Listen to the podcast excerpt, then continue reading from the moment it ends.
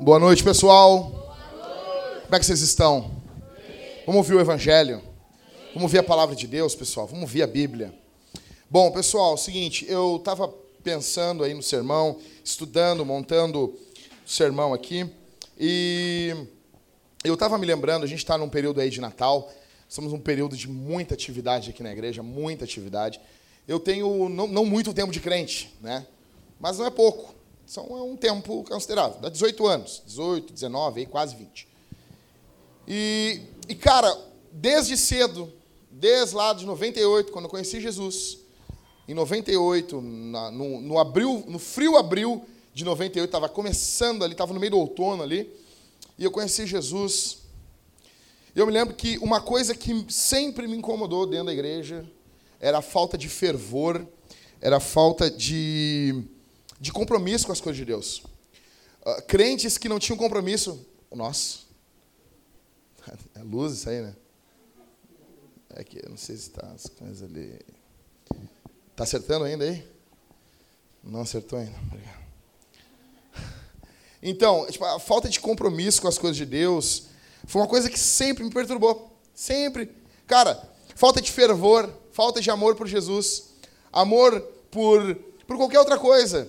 E falta de amor pelas coisas de Deus. Desde pequeno, desde guri, com meus 15 anos e os meus Antigo 64 quilos. Que eu acho que não volta nunca mais. Amém. Mas é. Bom. Então, pessoal, eu me lembro que pegava os caras marcava evangelismo. Tá tudo bem aí? Vou ficando nervoso aqui, então. Marcava evangelismo, lá estava a gente, os jovens da igreja. Nós tinha, era uma juventude de 50 jovens. Marcava para limpar a igreja, a gente estava lá. Esses negros subindo nos andames, limpando a igreja feliz da vida, rindo e alegre. Me lembro, uma vez marcaram o evangelismo, depois numa igreja até que a Thalita foi congregar, e a gente está no, no, evangelismo, e eu lembro como se fosse hoje, era um culto às 5 da tarde, um calor, um calor, e eles estavam plantando aquela igreja. Eles chamaram os jovens para fazer um evangelismo, uma varredura no bairro. Cara, eu. Era para ir de dois a dois, porque Jesus mandou ir de dois a dois, né? Daí os caras, não, vamos fazer o que Jesus está mandando. Eu me lembro, cara, que fui eu e um amigo meu, mas o amigo era louco que nem eu, cara. Era só para chegar no portão, Júnior, e dizer: Jesus te ama. Nego, nós entrava na casa das pessoas, meu, nós expulsava demônio. Nós, cara, nós curamos uns 20 aleijados aquele dia, cara. Uma loucura, cara, foi uma loucura. Expulsando os demônios, os bichos gritando e nós mandava embora. Nós brigava para ver quem ia expulsar o demônio, cara. Uma vez eu me lembro que eu tava, tava num culto e eu olhei uma mulher assim, e aquela mulher tava meio estranha. E eu disse, eu vou botar a mão na cabeça daquela mulher porque eu quero. Tava com vontade de expulsar o demônio. Sabe? Já, jovem pentecostal, é, no Brasil é isso, cara. Ele tem vontade de expulsar demônio, cara. Crente mesmo, né? Então, tipo, quando a gurizada do colégio estava louco para ter a primeira transa, eu estava louco para expulsar o primeiro demônio. E eu me lembro que lá tô eu, assim, eu botei a mão na cabeça da mulher e a mulher caiu. Ah, que alegria. Tava endemoniada mesmo. Quando eu fui expulsar o demônio, aí veio um outro jovem mais tempo, de mais tempo na igreja. Sai, Jackson, eu tenho mais experiência do que tu. E a mulher estribuchando. E eu, o que, que é? E o pessoal tudo orando, Assembleia de Deus, na gritaria, assim, ninguém ouvia a gente. E eu dei um empurrão nos peitos dele assim, o que, que é, cara? Tá achando só porque tu é filho de obreiro que tu vai pegar, vai chegar, vai expulsar o demônio? Eu que botei a mão na mulher e nós começamos a se tapear ali, velho. E a mulher ali só faltava dizer assim: se decide rápido. eu me lembro que, que, que eu, nós brigamos tanto, tanto, tanto. Eu xinguei ele. Eu, eu falei, ah, o abençoado. Mas na mente, vários palavrão, né? É, é, crente faz isso, né? E eu me lembro que eu peguei, eu lembrei assim, ah, quer saber? Então expulsa mesmo aí. Então, ah, não quero expulsar esse demônio aí, saí. E ele expulsou. Era uma loucura, cara. Me lembro que a gente virava a noite orando. Enquanto isso, tinha uns jovens que não queriam nada com nada, cara. Eu nunca entendi isso. Como que uns. Jesus é tudo. É tudo. Eles vão indo que nem assim um diamante bruto, vão indo moda louco e vão prosseguindo no caminho. Mas para outros, Jesus é mais uma coisa. É mais apenas uma coisa. Eu sei, pessoal, hoje está tendo um jogo de futebol. Todos nós queremos saber o resultado. Teve jogo do Grêmio na quarta-feira. Eu gosto de futebol. Futebol é coisa de homem. Só que Jesus é mais que futebol. Pode estar a arena lotada. Não se compara com o culto onde a palavra de Deus é pregada e onde está cheio do Espírito Santo, com a igreja cantando de forma abundante louvores a Deus. Isso não incomoda vocês?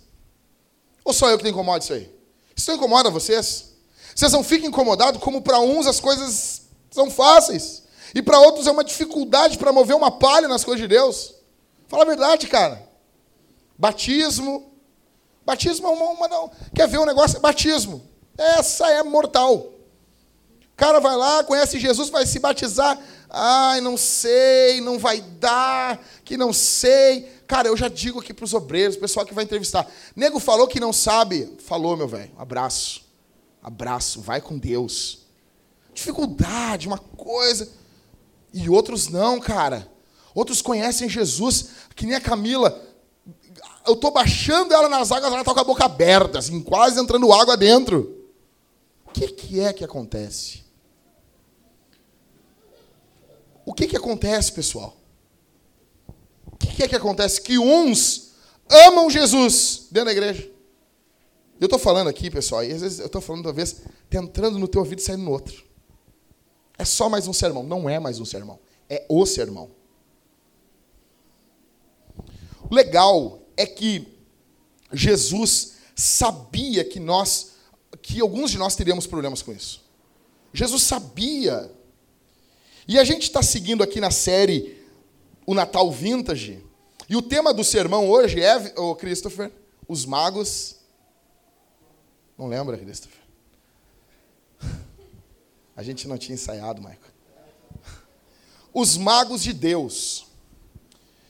É exatamente isso que Mateus está tratando em mais algumas coisas aqui, em Mateus capítulo 2. Cara, tá pitando esse microfone, velho tá complicado. Tá assim, o retorno tá baixo e ele uh, faz um uh, uh, parece um, um, ei, som. Ó, tá querendo melhorar. Aí melhorou. Melhorou. Aí. Mateus capítulo 2. Mateus está seguindo o Michael com a pena venenosa dele. Mateus é venenoso. Mateus está Mateus tá jogando na cara dos judeus. Mateus assim, ô oh, galera do pedigree. Pega esse aqui agora. Capítulo 1, você se lembra, né? Sermão retrasado. Qual era? A família toda tensa, né? Vai, judeu. Olha o que, que Mateus escreve no capítulo 2 agora. Escrevendo a carta para os judeus. Mateus 2, do 1 ao 12. Olha só que legal isso aqui. Depois de Jesus ter nascido em Belém da Judéia, no tempo do rei Herodes, Vieram alguns o quê? Ai, ai, ai. Vem mago. Não, ju... Sério, ele está escrevendo isso para judeu, cara. Vieram alguns magos do Oriente a Jerusalém perguntando: Onde está o rei dos judeus recém-nascido? Vimos a sua estrela no. Onde a estrela de Jesus, de Jesus estava? Ai, ai, ai, ai, ai. Não estava em Israel. Não. Vimos a sua estrela no Oriente e viemos adorá-lo. Ao saber disso, o rei Herodes perturbou-se. Oh, nasceu o rei, o cara é rei, ficou perturbado, né? E com ele toda Jerusalém, a cidade toda está apavorada. É o que está dando agora no Jornal Nacional, no, no, não, no, no JA. O Jornal Nacional é pouco. O Jornal do Almoço é maior. Né? Você sabe disso, né? Óbvio. Rádio Gaúcha é maior que a Globo. Você sabe disso. Tô brincando. Tem, agora tem um carioca aqui, não dá para zoar desse jeito, sim. Que o cara é da terra do, dos, dos táxis uh, amarelo, né, cara? Que a gente só via nas novelas e ele via todo dia lá. Verso 4. Depois de convocar todos os principais sacerdotes e os mestres do povo, perguntou-lhes onde deveria nascer o Cristo. Eles responderam: Em Belém da Judéia, pois assim está escrito pelo profeta. E tu, Belém, terra de Judá, de modo nenhum és a menor entre as principais cidades de Judá, porque de ti sairá o guia que conduzirá meu povo Israel. Então Herodes chamou secretamente os magos. Vem cá, vem cá, não canta aqui, vem cá. Vem cá, vem cá, vem cá. Chamou os magos e procurou saber deles com precisão quanto a estrela, uh, com precisão quando a estrela havia aparecido. Me conta aí desse GPS divino aí. Como é que foi esse negócio? Verso 8. E enviando-os a Belém, disse-lhes: Olha o Herodes, né? Ide perguntai cuidadosamente sobre o menino. Quando achardes, avisai, para que eu também vá adorá-lo. Uhum. Depois de ouvirem o rei, partiram e a estrela que tinham visto no Oriente foi adiante deles, até que parou sobre o lugar onde o menino estava. Verso 10. Ao verem a estrela, os magos ficaram extremamente o quê? Quando entraram na casa, viram o um menino com Maria, sua mãe, e prostrando-se, o adoraram. Depois, abrindo seus tesouros, ofereceram-lhe presentes: ouro, incenso e mirra. Verso 12 e último. Sendo avisados em sonho para não voltar a Herodes, regressaram para sua terra por outro caminho. Quero abrir dizendo para vocês aqui que mago é mago, tá? Vocês já ouviram em alguma igreja que mago não é mago? Como o pastor tem uma, uma mania de dizer que os bagulhos da Bíblia não é o que a Bíblia está dizendo. Sabe? Normalmente os caras dizem, não, sabia que isso aqui não, não, não é isso aqui. O camelo não é camelo, Rodrigo. A, a, a agulha não é agulha. Mas não sei do céu. Mas imagina, porque o pastor faz isso para tu depender dele. Porque toda vez que tu lê, Rodrigo, tu vai ler e dizer assim, ah, mas isso aqui deve ser outra coisa. Eu não estou entendendo. Então aqui, mago. Quando a Bíblia chama de mago, a Bíblia está falando que é? É mago. É mago. A gente, quando a gente diz, eh, Ricardo, que não é mago, a gente está querendo dar uma aliviada no discurso bíblico. Então, Mateus está dizendo que depois de Jesus ter nascido em Belém da Judéia, aí no tempo de Herodes, vem uns magos do Oriente. Uma galera que eles não têm pedigree judaico, eles não conhecem muito bem quem é Abraão, Isaac Jacó, não conhecem as alianças, os caras não conhecem nada de Bíblia, os caras não têm escritura, os caras vêm do Oriente, sabe nada, mas os caras vê uma estrela e eles sabem que nasceu o rei. E eles estão vindo adorar esse rei. É isso. E eles chegam ali em Jerusalém. Aí Herodes sabe disso e fica todo nervosinho. Fica todo nervoso. Tipo alguns torcedores no dia de hoje. Fica todo nervoso, todo nervoso. E aí, a cidade fica empolvorosa, só se fala nisso. Só estão se falando sobre esses magos. Ah, os três reis magos. Não, a Bíblia não diz que eram reis. Pode ser? Pode ser. Tradição fala que é? Fala que é. Fala até que é três, porque é ouro, incenso e mirra, então cada um trouxe um presente. Mas provavelmente era muita gente que vinha com esses caras. Esses caras vinham com uma comitiva, meu velho. Não é um potinho de ouro assim, Mariane. Sabe, um potinho de ouro assim, um potinho de mirra. Não, meu velho. É ouro. É mirra, meu velho. É incenso. É muita coisa. Esses caras vêm, chamam o governo, o governo fica em polvorosa, mas ele não está em Jerusalém. Jesus não está na capital ali de Israel. Daí que eles precisa chamar a, a, a, galera da Bíblia. Daí chama os teólogos. Tá, mas aonde que vai nascer o Messias? Aí os teólogos chegam e, não, não, você tem o, se a gente sabe, se a gente aprendeu isso aí na escola dominical. Aí cita Miqueias 5:2. E tu, Belém de Judá, barará, de ti vai nascer. E, ele, e eles aqui dão uma, uma diminuída no texto bíblico, porque o texto bíblico, o bíblico diz em Miqueias: nascerá o rei. Aí, como os caras estão diante de Herodes aqui, Cauê, os caras dizem, ah, vai nascer o guia.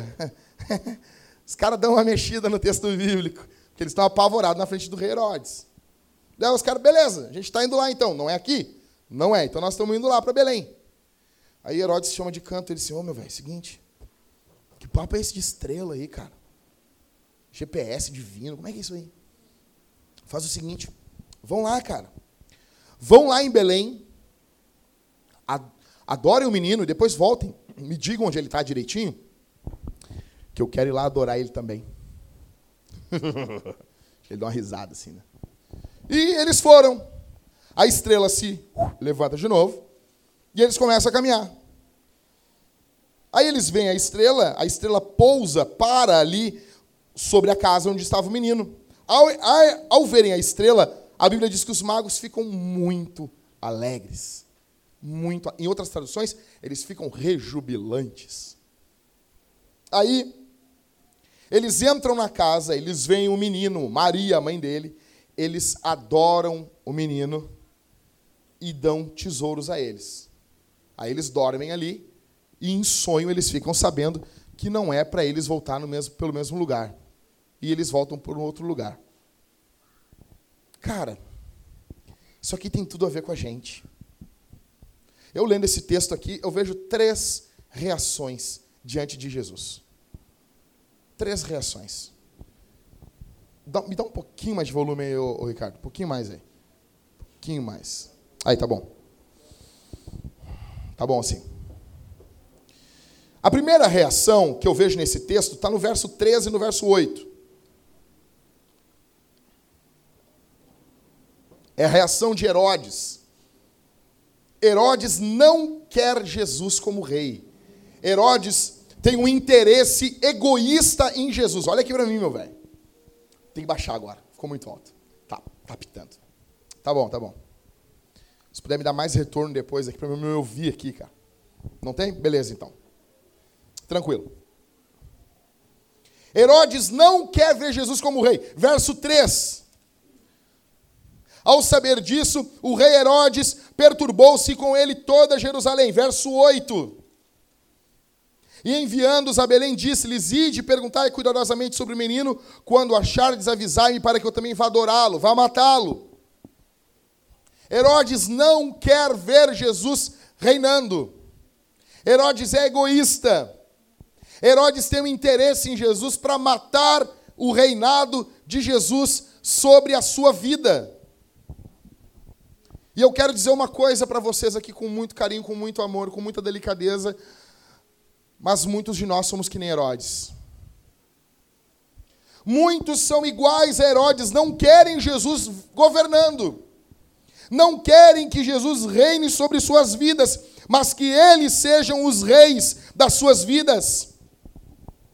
Herodes não queria que a escritura se cumprisse. A escritura está dizendo que Jesus vai reinar. Só que Herodes não quer que a escritura se cumpra. Mateu Henry vai dizer, meu velho, que o coração dos ímpios teme que a escritura se cumpra. Ímpio odeia a Bíblia. Ímpio odeia a escritura. Ímpio odeia a palavra de Deus. Ímpio odeia tudo que se refere a Jesus. Eu pergunto para vocês aqui essa noite: vocês querem que Jesus reine na vida de vocês? Vocês amam a palavra de Deus?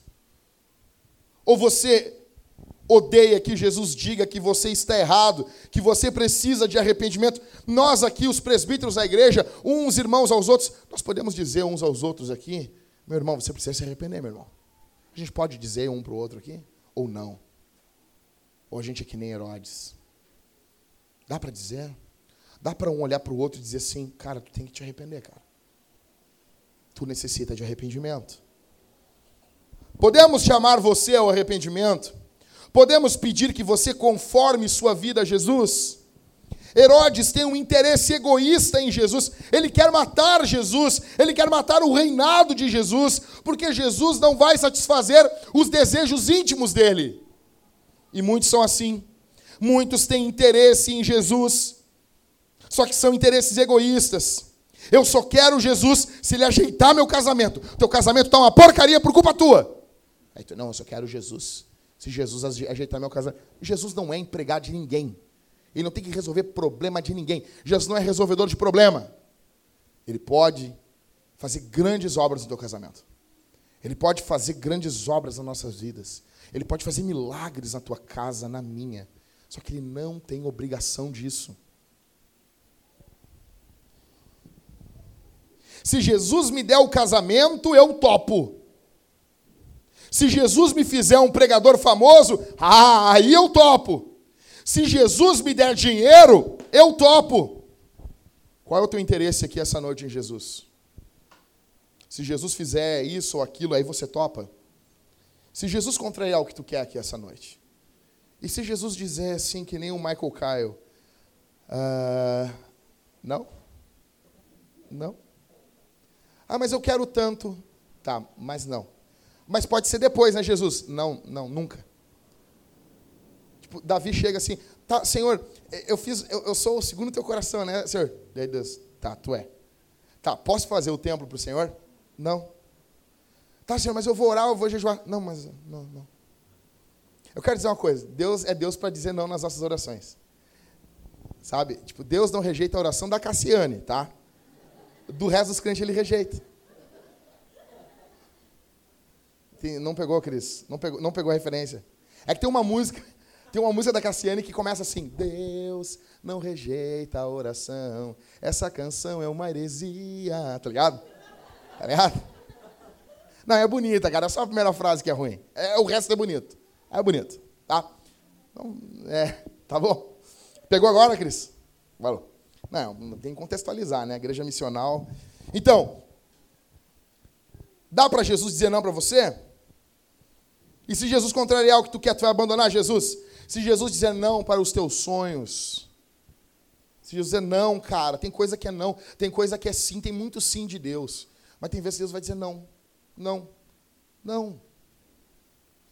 Muitas vezes, a maior iniquidade, ela está escondida por trás de uma máscara de piedade. Verso 7, o que, é que o Herodes diz?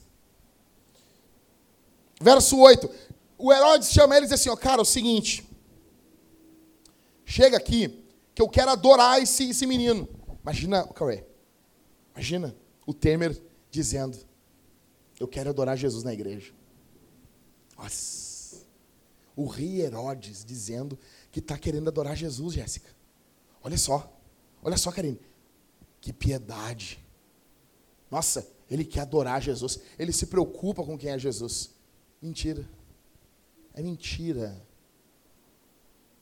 Muita gente vive que nem Herodes. Uma máscara de piedade, uma máscara de adoração. Oh, Senhor, sabe, fa faz o rosto de Deus na cara. Oh, oh, oh, sabe? E o coração cheio de adultério, cheio de ódio, cheio de pecado, cheio de maldade, cheio de desgraça, cheio de rancor, cheio de mimimi, de não me toque. Mas a cara ah, eu quero adorar Jesus nos seus átrios, Senhor. Herodes disfarça o ódio contra Jesus com religião, com culto. Ele disfarça o pecado com adoração. Quantos crentes não fazem isso, meu velho? Quantos, Mariane? Quantos, Ever? Quanta gente não pega e não disfarça as coisas com culto? Minha pergunta para você é que essa noite você tem adorado a Deus de verdade? Ou você está vivendo uma vida com uma máscara? Você tem vivido uma farsa? Deus vê tudo, meu velho. Deus vê tudo. Deus vê dentro do teu coração. Deus vê quando ninguém está te vendo. Deus te enxerga quando ninguém está te enxergando. Então a primeira, a primeira reação a Jesus é de Herodes. É, é uma reação egoísta. É uma reação assassina. Herodes não quer, Mateus que Jesus reine. Talvez alguns dizem assim, ah, mas isso aí não é meu caso. Fala o próximo aí, Jackson. Fala o próximo. Fala o próximo aí. Fala aí. Segunda reação é a reação dos sacerdotes, escribas e do povo. É uma reação de desinteresse. Do verso 3 ao verso 6, Herodes se perturba, toda Jerusalém se perturba, eles convocam os principais sacerdotes, mestres do povo. Eles perguntam onde é que o Cristo vai ter que nascer.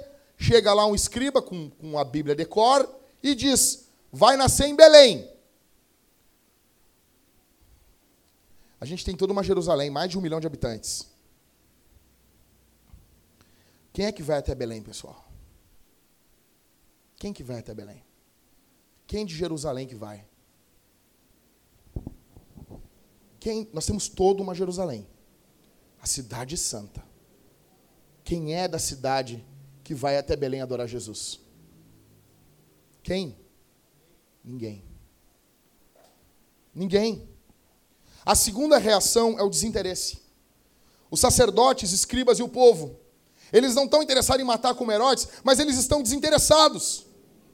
O povo se alarma, eles ficam sabendo, os escribas e os sacerdotes conhecem o texto de Miqueias 5:2 de cor. Isso é barbada, cara. Isso aí, eu falava de catecismo na igreja. Eles sabem para onde Jesus vai vir.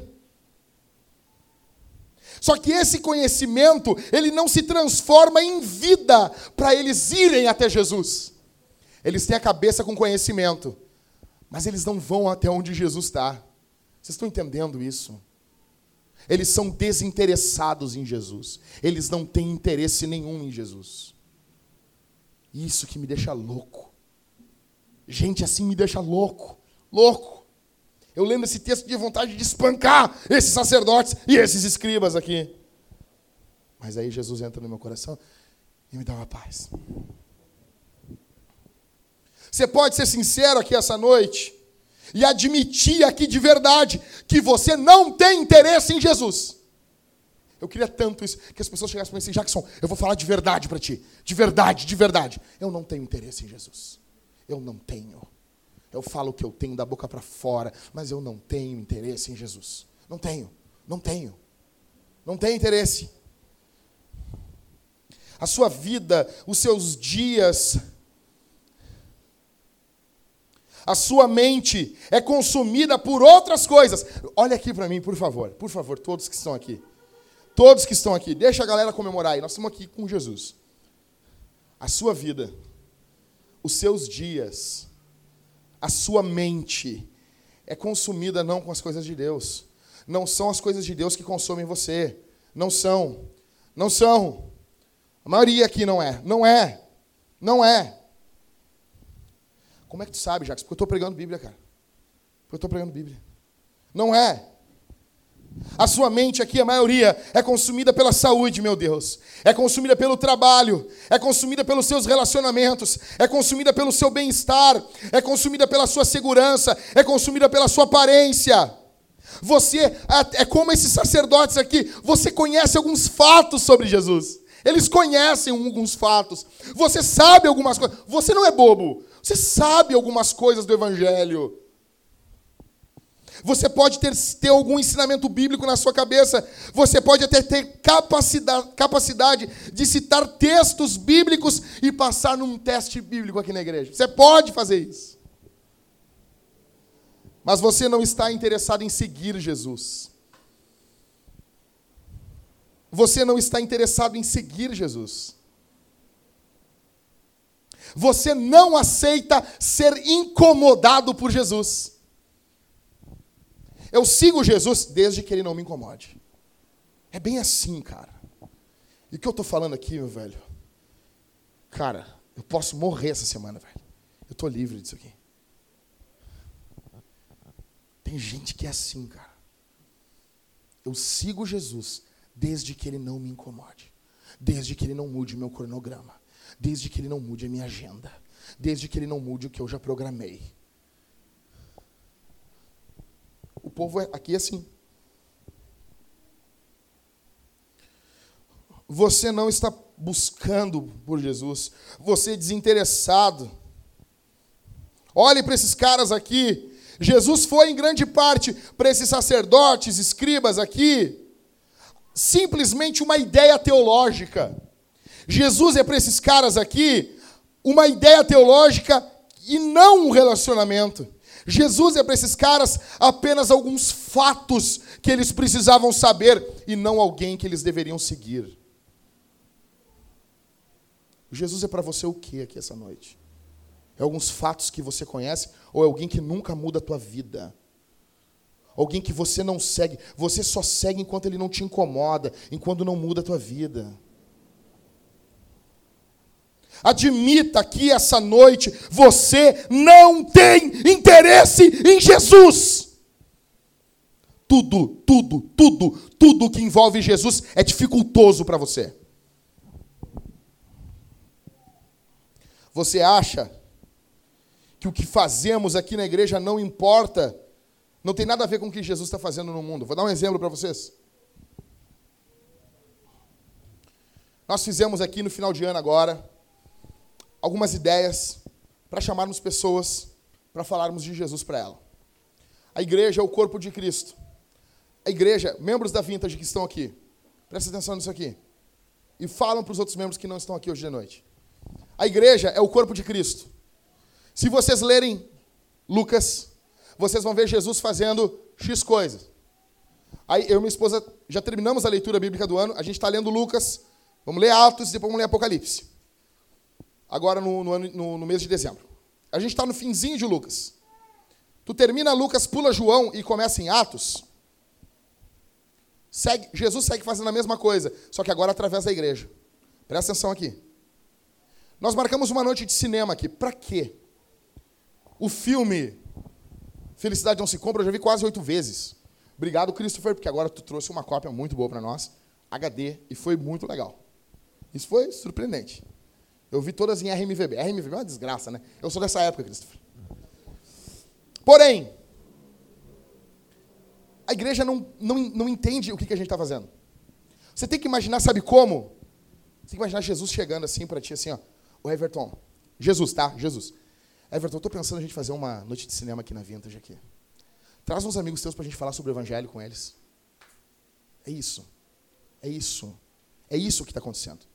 Daí você diz assim, não, não vou, não vou, Jesus. É, tá, é difícil para mim. É isso. Não, é isso. Ah, Jackson está falando para mim que não veio. Sim, tô. Tô. Eu, eu me sinto ofendido, sim. Que bom. A palavra está fazendo efeito. A igreja, quando, quando nós fazemos assim, a não ser, ah, Jackson, daí é, é malandragem, tudo que tu fala aí, que os presbíteros decidem é Jesus. Não, se a gente decidir uma coisa que é pecado, daí não é Jesus. Daí não é Jesus. Mas se a coisa visa glorificar Deus, visa proclamar o evangelho, é Jesus. Vou dar um exemplo. Ontem nós marcamos um negócio para as 19 horas. Que horas foi, Christopher? Tava lá no cartaz bem grandão. O Christopher fez um cartaz com luz lá. Tu podia botar no escuro e botar aquele negócio que brilhava o cartaz. 19 horas. Nego chega aqui às 8. O Júnior trouxe visitantes para ver o negócio. Aquilo era para ser uma pegada missional, porque nós iríamos ver o filme, depois a gente ia conversar um pouquinho sobre o filme. Não deu tempo, as pessoas foram embora. Nós perguntamos para elas: vocês podem esperar mais um pouquinho? Elas disseram assim: não, não podemos mais. Aquilo que era para ser algo missional se torna um fardo. Por quê? Porque a gente não leva a sério o que Jesus está falando. Se a gente não entender a missão que a igreja está propondo para a gente fazer coisas, por exemplo, vou dar um exemplo, sábado agora, você tem que entender, é como se Jesus estivesse chegando assim, ô Jéssica, vamos lá na esquina democrática lá, eu, eu, eu tô afim de vocês cantar para mim lá na esquina democrática e vai ter uma palavra lá, vamos, vamos divulgar aqui no centro da cidade, aqui, o que vocês for falar para o culto da esquina democrática, vocês estão falando para Jesus. Você tem que entender isso. Ah, Jesus, não, não dá. Eu tenho coisa mais importante. Vou chegar atrasado, tá, Jesus? Desculpa, Jesus. Vou chegar atrasado. É, é assim. É assim. O que, que a gente está vendo aqui são caras desinteressados em Jesus. São caras desinteressados. São caras que não têm interesse em Jesus. Cara, deixa eu, entender uma, deixa eu dizer uma coisa para vocês aqui. Toda igreja, por favor. Vocês ainda, a grande parte, não entenderam ainda o que, que é uma igreja missional. Uma igreja que está vivendo em missão onde tudo que a gente faz tem, tem uma pegada de missão. Ah, não, entendi, Jacques, entendi. Não entendeu. Não entendeu. Nós precisamos olhar para esse texto e decidir: eu sou esses caras aqui.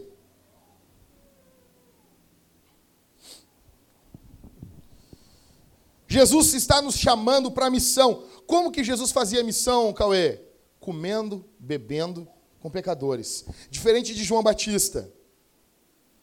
João Batista é um homem de Deus, fantástico. Só que a missão de Jesus é uma missão mais, não, totalmente encarnacional. Jesus é o Deus encarnado e ele vive no meio dos caras. E ele vai caminhando. Lendo Lucas é uma loucura, o, o Michael. Jesus vai caminhando e a coisa vai, vai acontecendo, ele vai indo e a missão vai acontecendo. Esse é o convite. Vamos fazer um negócio aqui na igreja. Vai ter uma noite de jogos. Para o imbecil é assim: ah, não vou lá, é, vai ter jogo. Esse é um imbecil. Não, para o cara assim: pá, vou lá, cara. Eu vou estar junto com os caras, a gente vai falar sobre Jesus, vamos jogar, eu vou pelequear todo mundo. Eu sou da época do pelequear, você sabe, das bolinhas de gude lá, as bolitas. Eu vou pelequear os caras, vou ganhar os caras tudo e vou falar de Jesus, vamos trovar, vamos comer uma pizza, vai ser muito bom e vamos estreitar relacionamentos e falando do Evangelho. Para Para o crentão, não. Para o crentão, o crentão só consegue imaginar missão com a Bíblia no púlpito.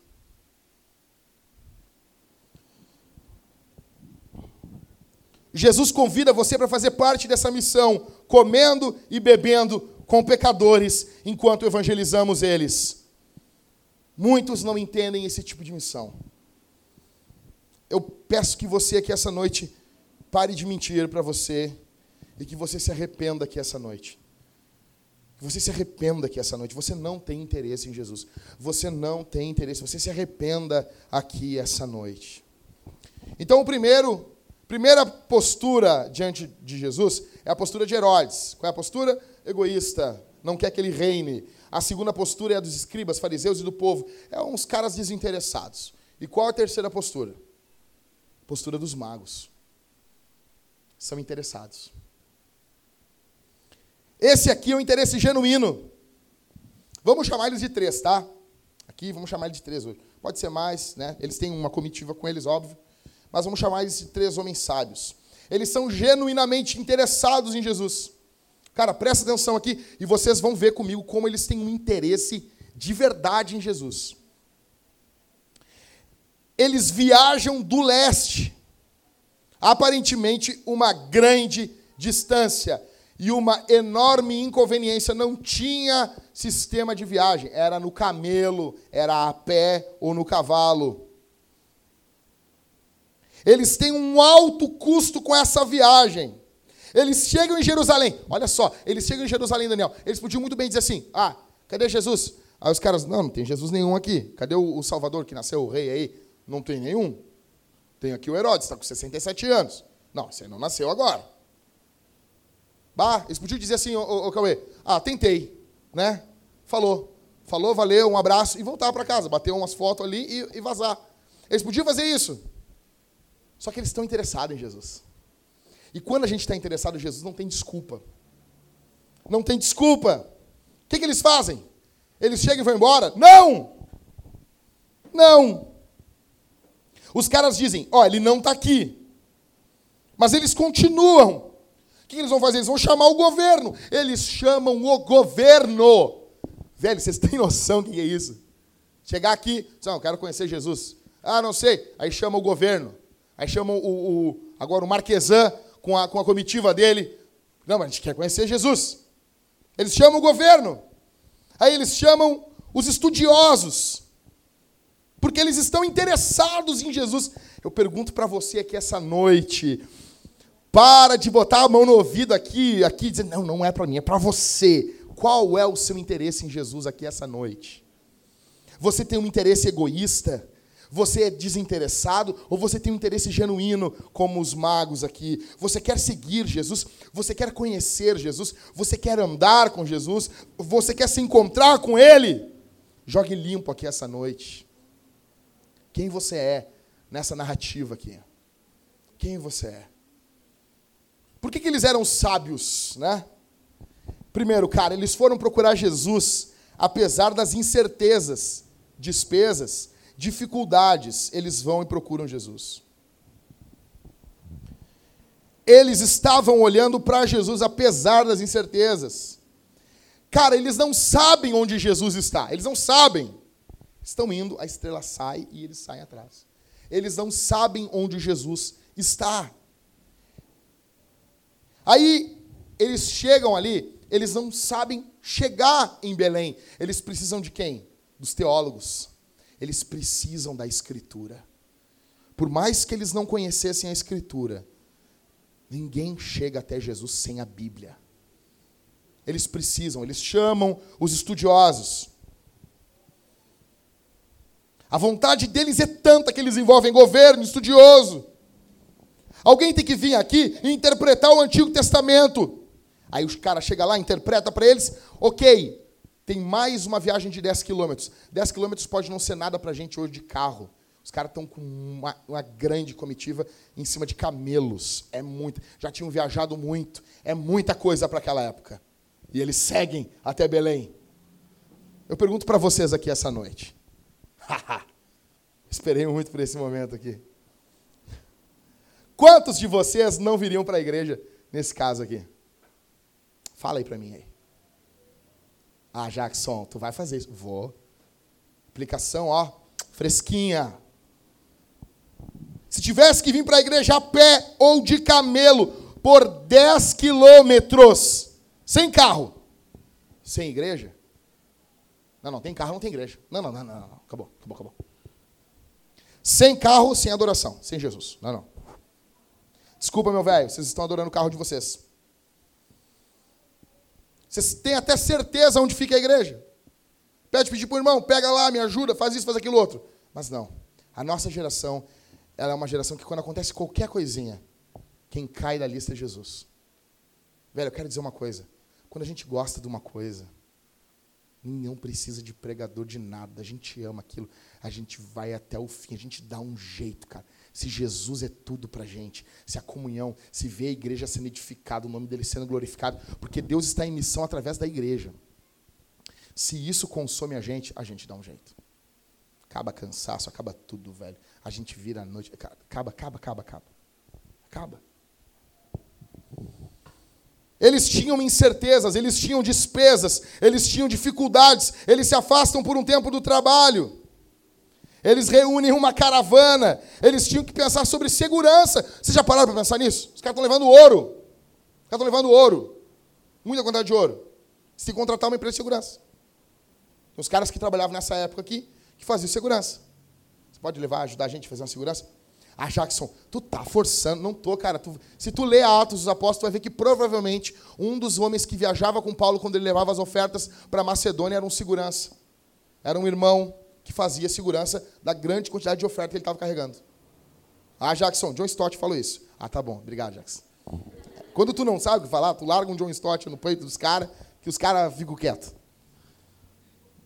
Uma vez, um, um, aqui na PUC, aqui, o, o professor, o Paulo Júnior, ali, ah, discutindo com a turma, discutindo, discutindo, e as pessoas brigando com ele, e a aula se alongando, se alongando, se alongando. Aí chegou outro professor, só um pouquinho, só um pouquinho, só um pouquinho, só um pouquinho. Vocês estão discutindo com o professor aqui? Mas Freud diz isso, isso, isso, isso, isso, isso, isso. O cara ficaram quieto. Daí ele saiu com o professor, estava indo embora, e o professor disse assim, cara, mas eu li tudo que Freud escreveu e Freud nunca disse aquilo. Eu sei. Mas quando estava demais, larga um Freud nos peitos deles ali e já era. Não, é John Stott fala isso mesmo, no livro sobre Atos. Eu não sei se você sabe disso, então eles estão carregando uma grande quantidade de, dinheiro, de ouro, e eles estão indo adorar um bebê. Um bebê. Eu pergunto para vocês aqui: Jesus é mais importante para vocês do que tudo?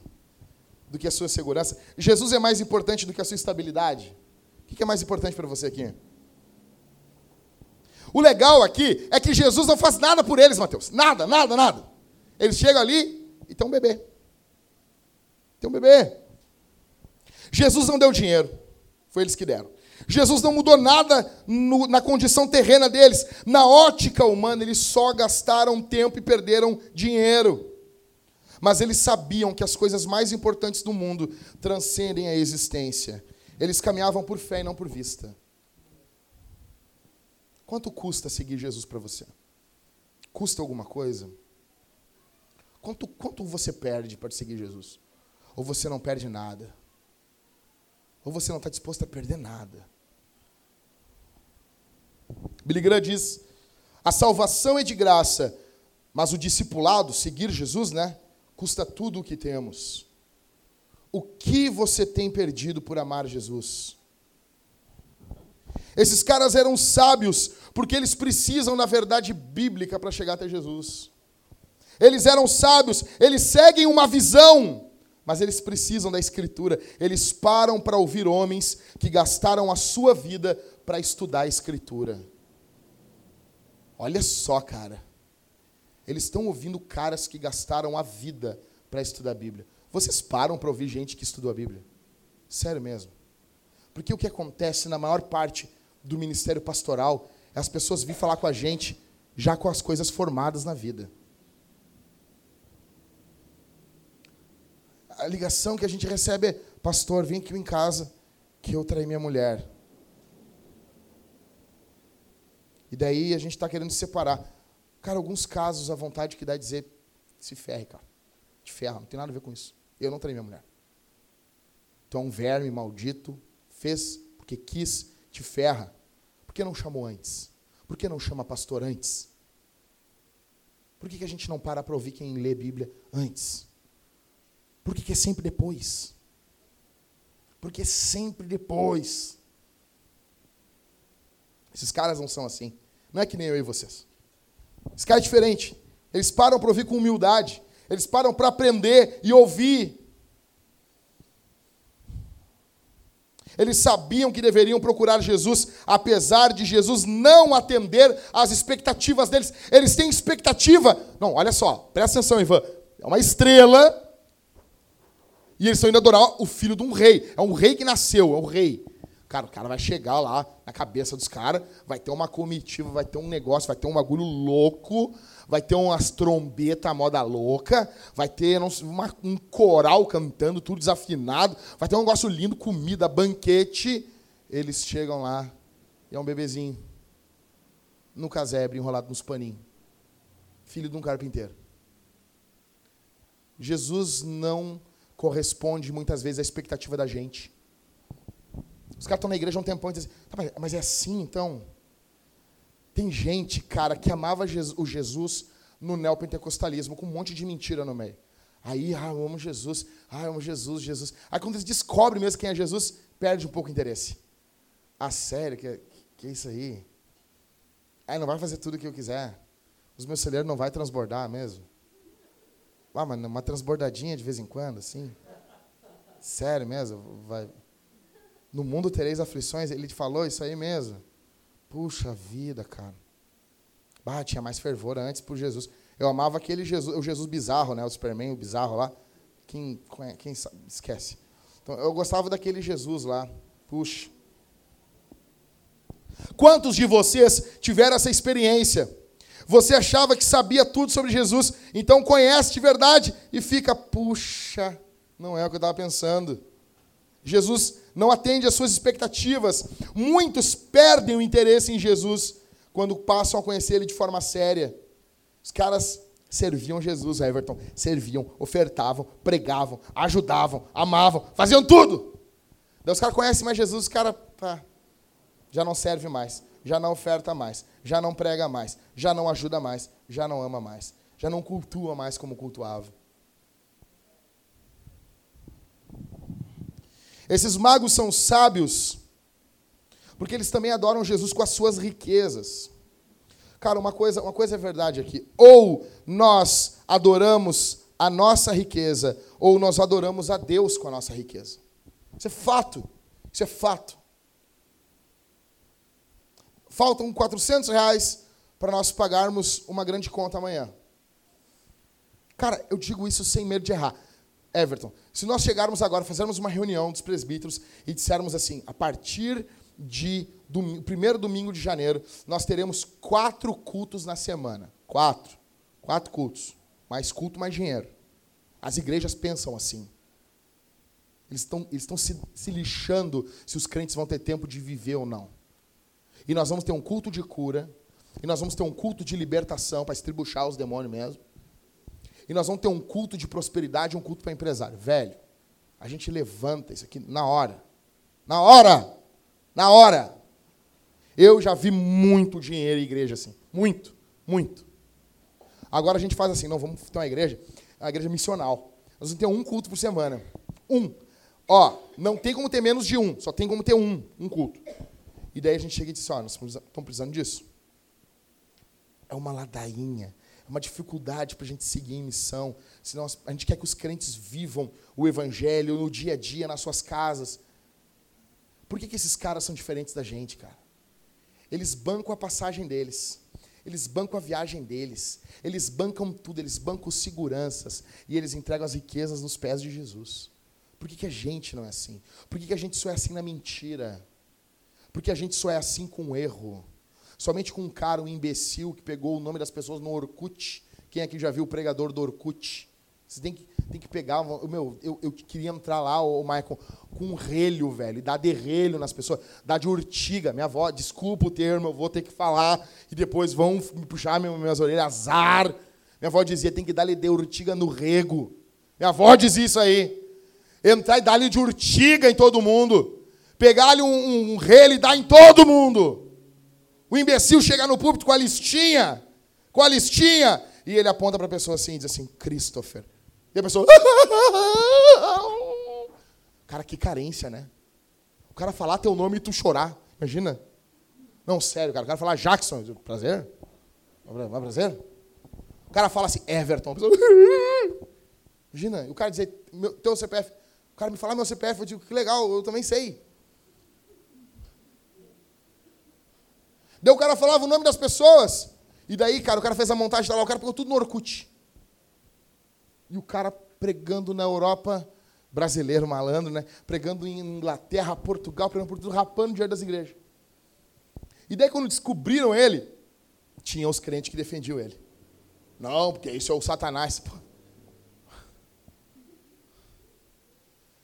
Quando é nesse momento, as pessoas, mas para ver o evangelho ser, ser impulsionado, levando, avançando na cidade, a gente não tem essa, essa paixão, esse amor.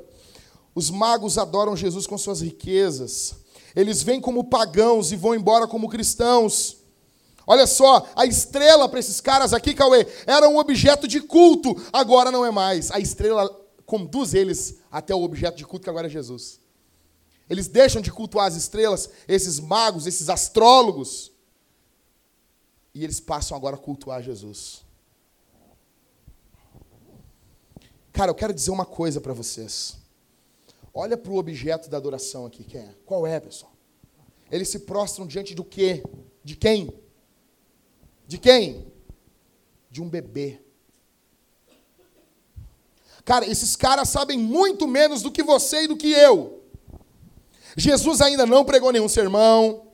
Jesus não expulsou demônio. Jesus não curou ninguém, não morreu na cruz, não ressuscitou. Ele está apenas começando aqui na terra. E o que eles fazem? Verso 10. Alguém fica de pé e lê para mim aí. Verso 10. Não, não. Alguém vem aqui, vem aqui. Pega o microfone aqui e lê aqui. Verso 10.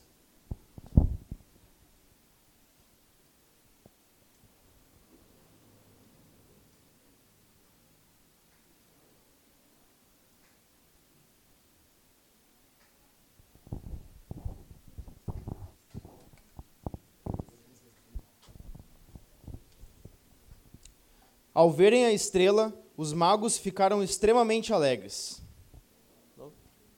Ao verem a estrela, os, os magos ficaram extremamente alegres. O que, que é que eles fazem? Eles não ouviram sermão nenhum, não leram evangelho nenhum, não leram nada. Mas aqueles caras que estão lotados de Bíblia não moveram um dedo e eles chegam diante do Verbo encarnado. Eles chegam diante da palavra encarnada e eles adoram Jesus em carne. E eles se alegram muito. O que, que é que te traz alegria? O que, que é que te traz júbilo excessivo? Se você hoje receber uma notícia que você vai ganhar 50 mil reais, isso te traria muita alegria? Pode ficar alegre, óbvio. Agora a grande questão é se isso ocupa o lugar de Jesus no teu coração. Jesus não te traz mais essa alegria.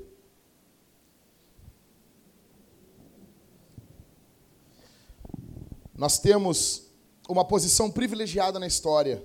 Nós sabemos o que Jesus disse, nós sabemos o que Jesus fez, nós sabemos que ele morreu, nós sabemos que ele se levantou, nós sabemos que ele é verdadeiro, nós sabemos que ele está vindo novamente.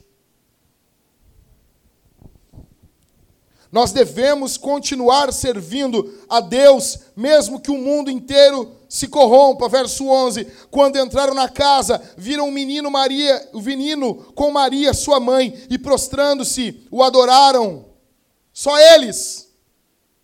Jerusalém não foi, Herodes não foi, os, os profetas não foram, os sacerdotes, os escribas, os fariseus, os saduceus não foram. Deus tem que tocar no coração de mago. De mago, gente envolvida com, com idolatria. Deus vai lá e toca no coração deles.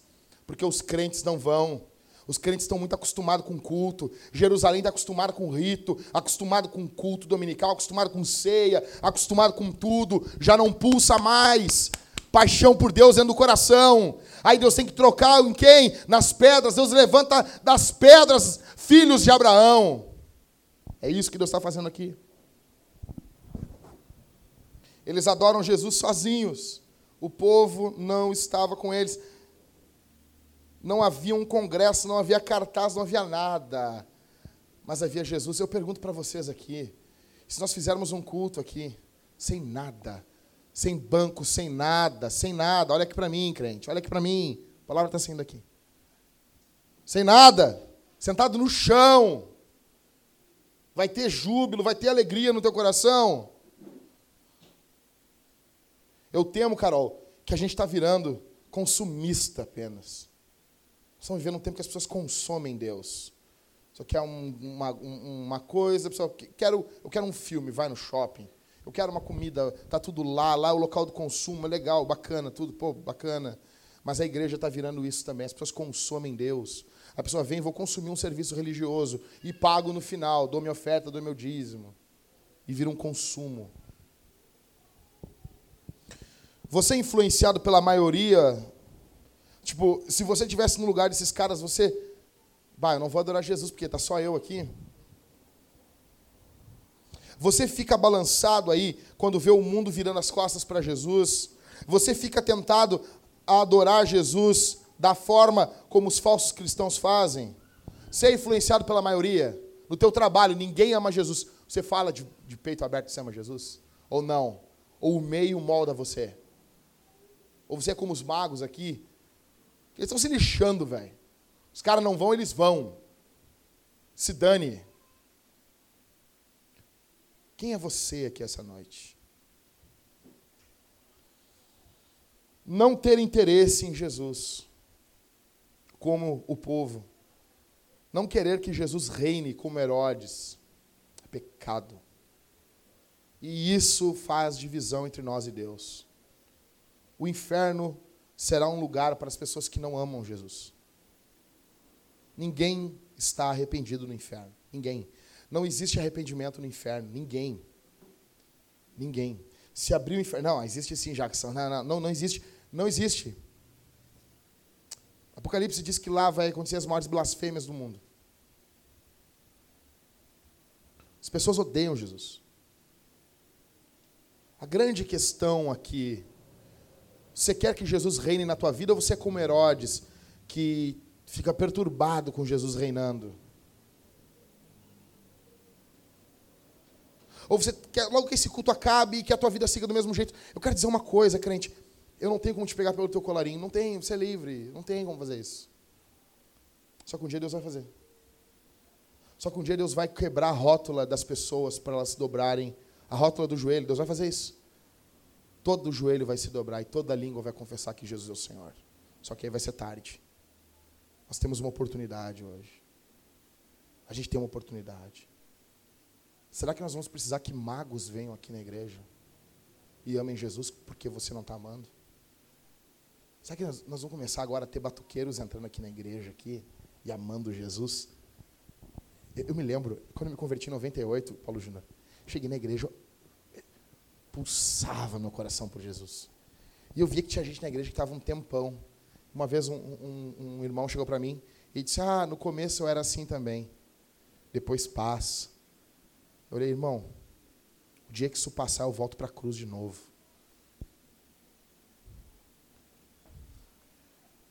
Será que vai ter alguém que vai ocupar o teu lugar, cara?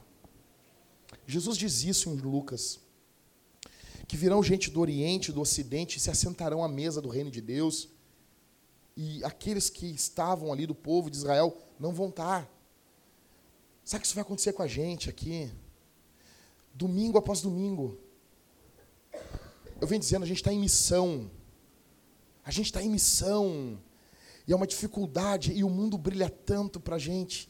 Fala tão alto, amanhã a tua vida volta a ser o normal os valores já voltam a ser outros, e parece que isso aqui foi só uma reuniãozinha religiosa. Não, isso aqui é realidade. A palavra de Deus é a realidade. Passarão os céus e a terra, mas as minhas palavras não hão de passar. Vai passar a tua e a minha saúde, vai passar o teu e o meu emprego, vai passar a tua e a minha vida, mas a palavra de Deus permanece e aqueles que fazem a vontade de Deus também. A boa notícia é que Jesus viveu uma vida perfeita e cumpriu todos os mandamentos e amou a Deus de forma perfeita. Essa é a boa notícia. Há perdão em Jesus aqui para quem é desinteressado. Há perdão em Jesus aqui para quem, como Herodes, não quer ver Jesus reinando. Há perdão para pessoas arrependidas aqui essa noite. Há perdão para humildes, não para soberbos. A graça de Deus para todos aqueles que se arrependem verdadeiramente, para aqueles que dizem assim: Senhor, esse cara que esse pastor está falando aí, sou eu, é eu que estou nessa pregação. Eu sou como Herodes, que eu não quero que Jesus reine na minha vida. Não, não, eu sou como povo, eu não tenho interesse nenhum em Jesus de verdade. Eu preciso que as pessoas fiquem me manivelando, me manivelando. Não tem, aqui dentro não arde nada por Jesus. Eu preciso de motivações externas. Eu não sou como Daniel, que Daniel assentou no seu coração firmemente não se contaminar com os manjares do rei, longe de sacerdote, longe de profeta, longe de todo mundo. Não, eu preciso de uma força. Há perdão em Jesus aqui essa noite. Hoje há perdão. O Espírito Santo pode transformar você, pode mudar você. E a última coisa, aqui no último minuto que me resta. O que, tem a ver uma igreja missional com esses magos aqui, ô Camila? O que tem a ver uma igreja missional, a nossa igreja, com a conversão desses magos. Eu entendo com a conversão desses magos que Deus ama todos os povos, raças e nações. Verso 1. Depois de Jesus ter nascido em Belém, da Judéia, no tempo do rei Herodes, vieram alguns magos do Oriente. Deus ama os perdidos. Devemos amar quem é alvo do amor de Deus. Nós devemos entender a nossa missão e sermos ministros da reconciliação, conforme Paulo fala em 2 Coríntios 5. Então, a primeira coisa que eu vejo sobre missão aqui, Deus ama a gente de todos os povos. Deus ama a gente de várias famílias. Não é só filho de crente. Vai ter um monte de filho de crente no inferno. Vai ter filho de pastor no inferno. Vai ter pastor no inferno.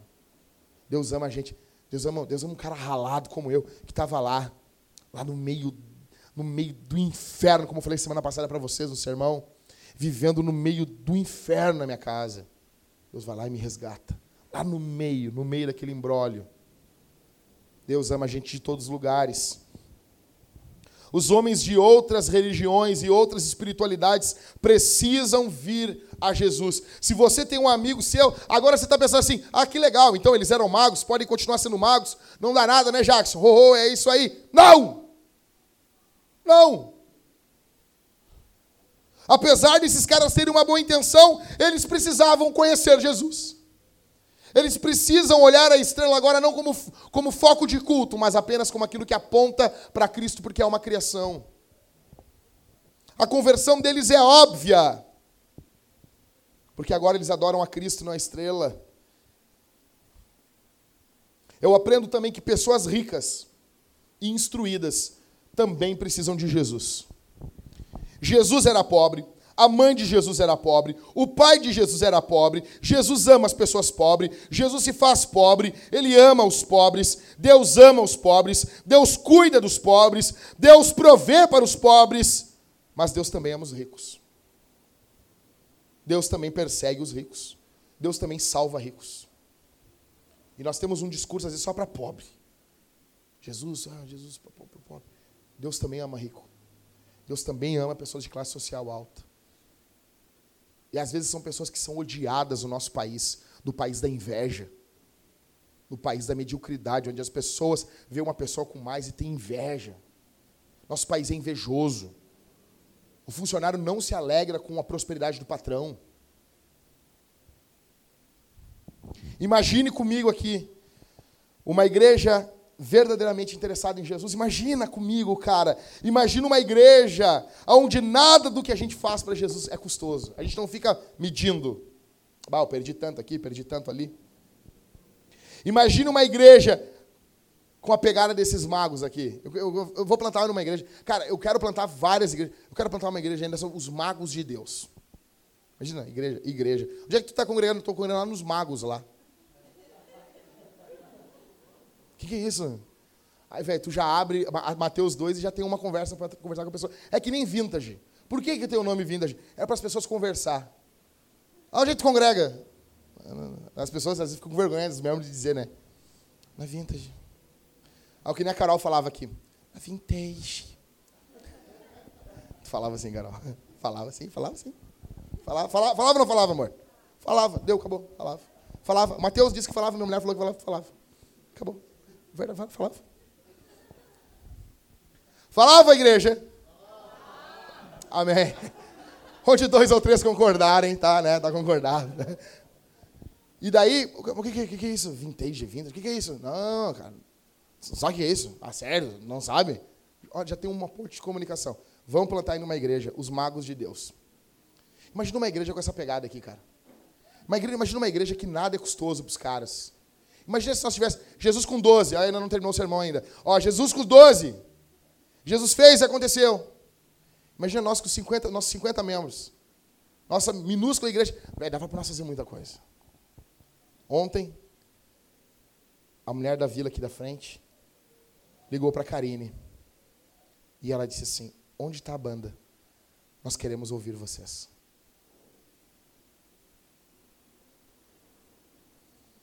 A gente montou o palco aqui, a gente quer ouvir vocês. Imagine uma igreja onde Jesus vale mais do que tudo. Imagine uma igreja onde Jesus vem em primeiro lugar. Imagine uma igreja onde nada custa muito. Tudo que envolve Jesus é dádiva, é alegria. Esses são os magos de Deus. Eu quero orar por você. Vamos ficar de pé, crente.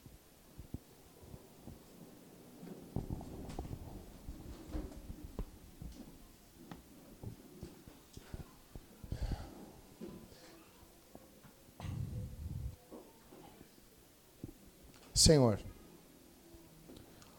louvamos o teu nome, bendizemos tua majestade, nós te rendemos graças, nós te rendemos louvor. Pai nosso que estás no céu, santificado seja o teu nome, venha o teu reino. Faz uma obra aqui na nossa igreja, Senhor. Faz uma obra, desperta os crentes aqui, Senhor. Nos desperta para a tua obra, Senhor que cesse no nosso meio as desculpas, em nome de Jesus. Em nome de Jesus. Ó Deus, que nós possamos ser como esses magos e não como o povo, não como os sacerdotes, os escribas, que não sejamos, Senhor, como Herodes. Desperta em nós, Senhor,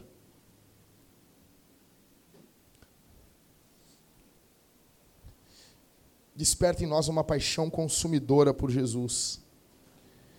Desperta em nós, Senhor, um amor violento, um amor brutal pelo Evangelho. Desperta em nós, Senhor, alegria por servirmos o Nazareno. Renova dentro de nós, renova dentro de nós, renova dentro de nós, Senhor, o Evangelho em nome de Jesus. Em nome de Jesus, que haja graça, que haja perdão, que haja arrependimento aqui essa noite, Divino Espírito. Eu invoco, eu invoco a tua presença aqui, Divino Espírito. Concede arrependimento aos crentes. Concede renovo, renova a vida espiritual dos crentes. Que haja renovo aqui, Senhor. Em nome de Jesus. Em nome de Jesus, Senhor, não posso fazer nada com a minha pregação. Não posso fazer nada, eu preciso do Senhor. Essa igreja não continua sem o Senhor. Essa cidade quer nos tragar o estilo de vida dessa cidade, quer tragar o estilo de vida do Evangelho em nós, quer destruir o estilo de vida do reino de Deus em nós. Ó Deus, salva-nos, Senhor. Salva-nos, Senhor. Salva-nos, Senhor. Não sabemos aonde nós vamos, aonde o Senhor está nos levando. Mas cuida de nós, Senhor. Cuida de nós, em nome de Jesus. Envia o teu Espírito. Envia o teu Espírito sobre os crentes. Fortalece essa igreja, em nome de Jesus. Nós te louvamos e te agradecemos por tudo, Senhor. Amém.